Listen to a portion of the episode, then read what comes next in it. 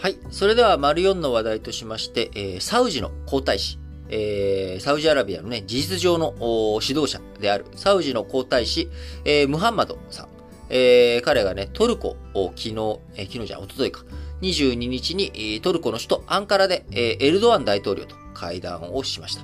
えー、トルコを訪問してね、エルドアン大統領と会談ということですが、えー、トルコのイスタンブールで起きた、えー、記者殺害事件をきっかけにトルコとサウジアラビア関係悪化しておりましたけれども、えー、関係改善に向けて、えー、しっかりとね、え、エルドアン大統領と、え、ムハンマド皇太子がしっかりと握手握りしめてということで関係の改善演出ということになっております。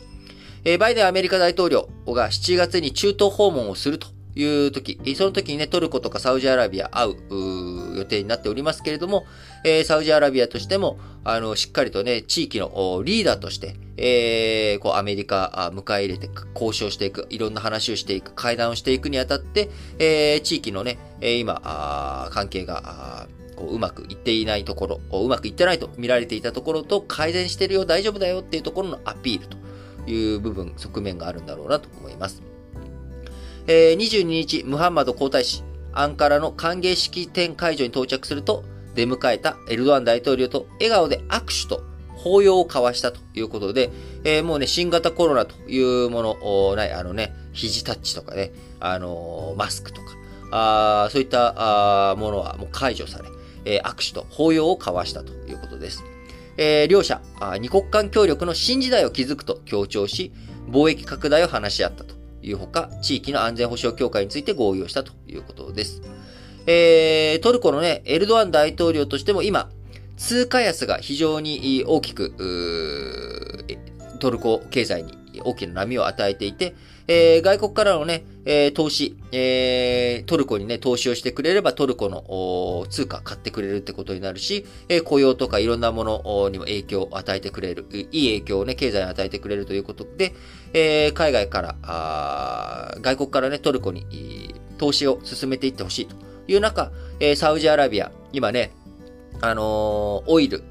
のね、価格とかも上がっている一方、え石油というものは座礁資産と言われており、え脱炭素という波がね、今後、ますます強まっていくという風になっていくと、え石油以外の、こう経済の柱とかを作っていかなきゃいけないということで、えー、ムハンマド皇太子のもと、サウジアラビア、えー、いろんなところへの投資とか動き活発化させています。えー、その中の一つとしてね、トルコに、投資をしてくれよと。いうのが、まあ、エルドアン大統領の思惑ということになっておりますので、えー、そのあたりについてどういうふうに動いていくのかというところですよね。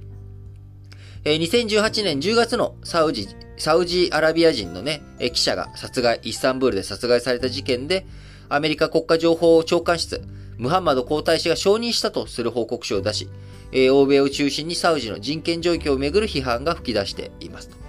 サウジ側は事件への皇太子の関与を強く否定しているという状況の中、えー、人権問題に強く反応しているバイデン政権、えー、就任後ね、えー、中東のアメリカにとって非常に重要なパートナー国であるサウジアラビア、えー、こちらへの訪問というものを1年半近く、えー、経っておりますけれども、お